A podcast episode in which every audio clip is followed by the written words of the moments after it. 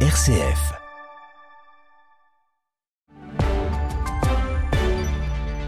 Il est 7h30, toute l'information de ce jeudi, c'est avec euh, Laurette Duranel. Bonjour Laurette. Bonjour Pierruc, bonjour à tous et à toutes. Alors que l'accord de trêve entre Israël et le Hamas est repoussé d'un jour, le pape appelle à la paix et à une solution à deux États, une position sur une ligne de crête que l'on décrypte dans ce journal.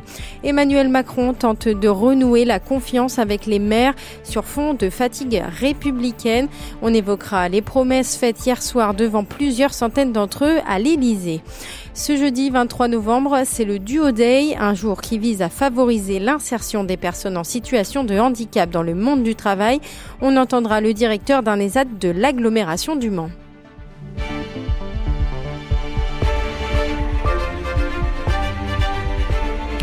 Il faudra attendre encore un peu pour la trêve et la libération des otages retenus dans la bande de Gaza. Oui, le chef du Conseil de sécurité israélien a annoncé que l'entrée en vigueur de l'accord de trêve n'interviendra pas avant vendredi et qu'il n'y aura pas de pause dans les combats.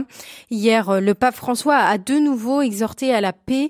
Le peuple palestinien et le peuple israélien ont le droit de vivre en paix comme deux peuples frères, a-t-il dit, après avoir rencontré des familles d'otages des deux il a exhorté à la résolution du conflit par le dialogue et non par, je cite, une montagne de morts des deux côtés.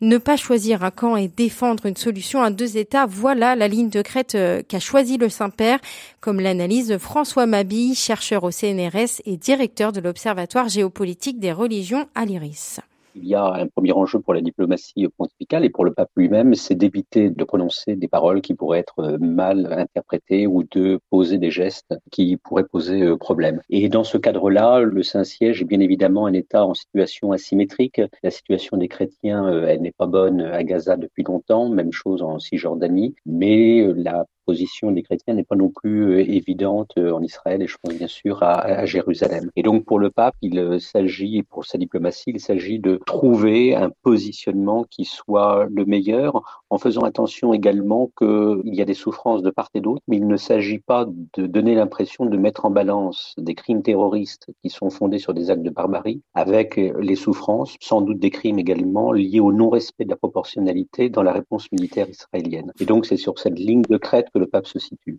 Le pape François qui garde un lien permanent avec la communauté catholique de Gaza où vivent environ 1000 chrétiens. Ils étaient encore 7000 en 2007.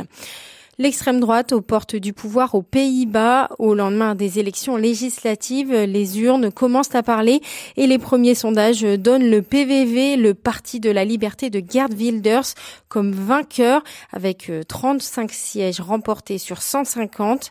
Si elle est confirmée, cette victoire marquera un brusque virage à droite et sera accueillie avec appréhension par Bruxelles, le PVV ayant promis, entre autres, un référendum sur l'adhésion des Pays-Bas à l'Union l'Union européenne. Marine Le Pen a félicité la performance spectaculaire du parti.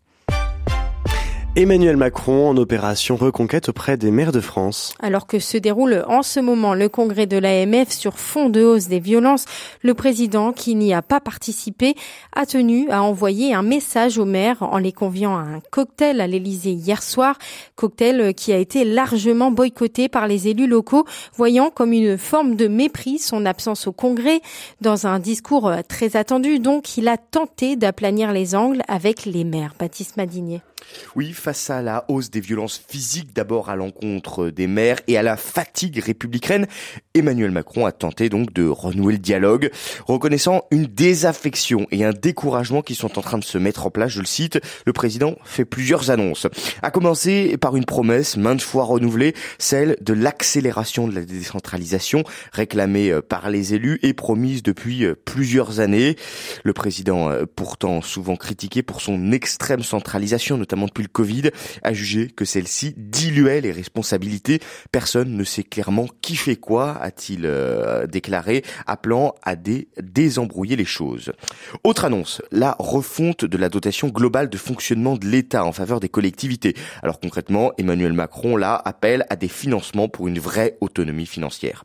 Enfin, le président a promis une loi pour euh, un vrai statut de l'élu, devant mettre à plat la question des rémunérations des maires et la conciliation de leurs tâches avec leur vie privée. Cette loi devrait être finalisée l'année prochaine. Et ce jeudi, ce sera au tour d'Elisabeth Borne de tenter la réconciliation avec les maires de France.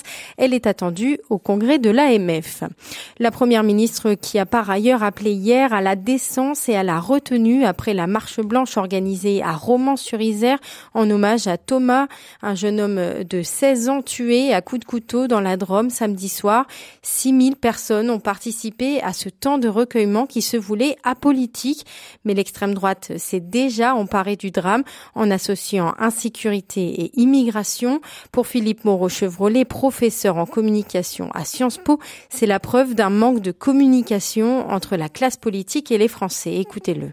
L'émotion n'est plus partagée aujourd'hui, elle est euh, divisée. C'est-à-dire qu'on ressent pas les mêmes choses en fonction de son orientation politique. C'est assez dramatique, mais euh, les faits divers ne sont plus des faits partagés. Chacun va prendre un fait divers, va le monter en épingle, va ressentir son émotion à soi qui ne sera pas celle de l'autre et qui parfois va s'opposer à celle de l'autre. Donc on est arrivé à une politisation du fait divers. À une époque, quand ça a commencé sous Nicolas Sarkozy dans les années 2007, on avait un fait divers, une loi. Nicolas Sarkozy utilisait déjà les faits divers, mais il ne les sur utilisait pas, c'était pas tout le temps. C'était régulier, mais pas tout le temps. Et puis petit à petit, les faits divers ont occupé une place de plus en plus importante dans l'espace politique parce que les politiques ne savent plus parler à la population. Il y a un fossé qui s'est creusé. Et donc le fait divers, c'est une sorte de passerelle entre les politiques et la population qui est facile et donc dont ils abusent finalement. Il est 7h36. Les températures sont négatives parfois en France aujourd'hui et peut-être tardez-vous à allumer le chauffage à cause de son coût. Eh bien, vous faites peut-être partie de ces 12 millions de Français touchés par ce que l'on appelle la précarité énergétique, très souvent due à la mauvaise qualité thermique du logement, mais aussi à des ressources financières insuffisantes pour payer les factures. C'est dans ce contexte que la troisième journée nationale de lutte contre la précarité énergétique s'ouvre aujourd'hui. Juliette Lagagné, directrice générale de Solia, une association au service de l'habitat, rappelle l'importance des dispositifs gouvernementaux comme celui de MaPrimeRénov' on a euh, devant nous un enjeu majeur et de ce qu'on appelle la massification de la rénovation énergétique avec euh, une prise de conscience de ce sujet par le gouvernement et donc la mise en place de ce qu'on appelle ma prime rénov au 1er janvier 2024. 4 milliards d'euros ont été euh, fléchés sur ces enjeux de rénovation énergétique des logements, donc on ne peut être que satisfait puisqu'aujourd'hui on a les moyens de faire. On a par contre des enjeux forts en termes de mise en œuvre puisque pour nous acteurs associatifs l'enjeu est principalement de s'assurer que euh, les ménages les plus modestes et les plus précaires ne soient pas ceux qui seront oubliés de cette démarche euh, qui est en cours. Il faut impérativement que la rénovation puisse toucher tout le monde, y compris les plus précaires, qui sont quand même généralement ceux qui vivent dans les logements les plus vétustes. Je vous parlais en titre la semaine européenne pour l'emploi des personnes en situation de handicap bat son plein avec en point d'orgue la journée du Duo Day ce jeudi 23 novembre en Sarthe. Des, des initiatives ont déjà eu lieu avant ce rendez-vous. C'est notamment le cas à côté du Mans, Benoît Porchère. À Alonne, précisément, les ALCO emploie près de 150 personnes en situation de handicap, à temps plein ou à temps partiel, avec des missions aussi diverses que variées comme la manutention, la préparation de commandes, l'entretien d'espaces verts ou l'impression de calendriers.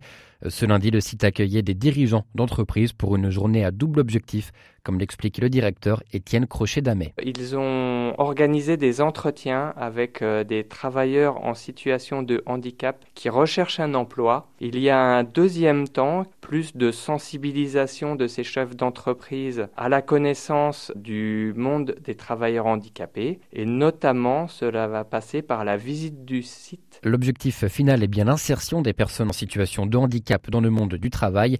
La journée de lundi était l'occasion de montrer leurs compétences aux recruteurs. Très souvent, lors de visites des AT, les personnes sont très étonnées des compétences qui peuvent être développées par des travailleurs à certains moments à leur rythme, mais de façon très intéressante. C'est comme ça qu'on peut comprendre l'intérêt de ces compétences et le fait que ces personnes ont toute la place dans la société actuelle. Les ADCO d'Alon fait aussi de l'inclusion inversée et embauche des personnes sans handicap sur des métiers de bouche ou de torréfaction de café. Les précisions de Benoît Porcher de RCF Sarthe. On rappelle que le Duo Day, c'est aujourd'hui 23 novembre. Et il y a de nombreuses personnes en France qui aujourd'hui seront accompagnées. Euh, c'est une très belle initiative que vous, dont, vous, dont vous vous êtes fait l'écho. Je vais y arriver. Merci beaucoup Laurette Duranel pour le journal de la rédaction. Rendez-vous demain à 7h30 pour un nouveau journal.